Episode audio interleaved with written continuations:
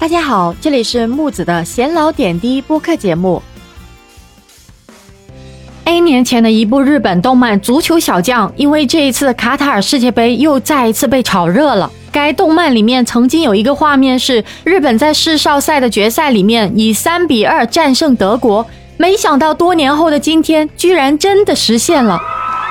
在卡塔尔世界杯一组首轮较量中，日本队最终以二比一战胜了德国，复制了沙特面对阿根廷时的逆转奇迹啊！日本门将全田修一就是现实版的若林元三呢，这也让足球小将中的动画故事成真了。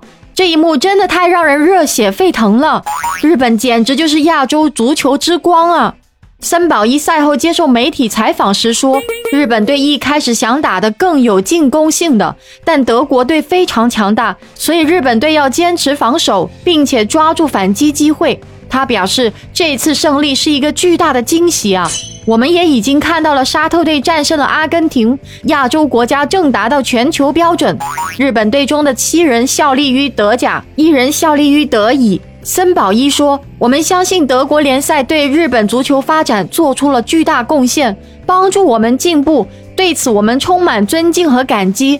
但不管对手是谁，我们要的是胜利。日本会继续向德国学习，向世界上所有优秀的球队学习。大家知道吗？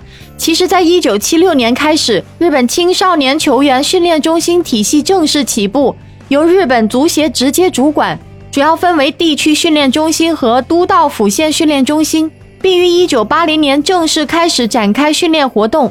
同年，足球漫画《足球小将》问世，一下子扩大了日本青少年足球人口的数量。正是通过这部漫画，中村俊辅、川口能活等球员立志于像大空翼一样冲出亚洲，走向世界。不得不说啊。日本的体育竞技类动画其实真的挺多的，像《足球小将》的动漫更是直接影响了整一代人对足球的热爱啊！然而在国内，这类动漫和游戏几乎没有市场。真心希望这些好的游戏和动漫能够在国内发扬光大，从而影响咱们的足球事业。其实，日本足球从八零年代的厉兵秣马，直至今日，他们走在了一条正确的道路上面，开出了丰硕的成果。旅欧的足球员达到了三十位以上，已经可以组建接近两支国家足球队了。说真的，他们是亚洲的榜样，是亚洲足球的希望。日本队据说下一步要脱亚入欧，他们想要参加欧国联。如果获准的话，日本足球曾经想过二零五零年本土夺冠，到二零五零年其实还不到三十年。目标其实还是完全可以实现的。目前一共有六十多名日本选手在欧洲联赛效力。如果能有二十人在五大联赛发展到一线队伍当中，那么日本队就可以和欧洲强队较量了。所以我认为啊，到二零五零年能实现这个目标的几率还真的挺高的。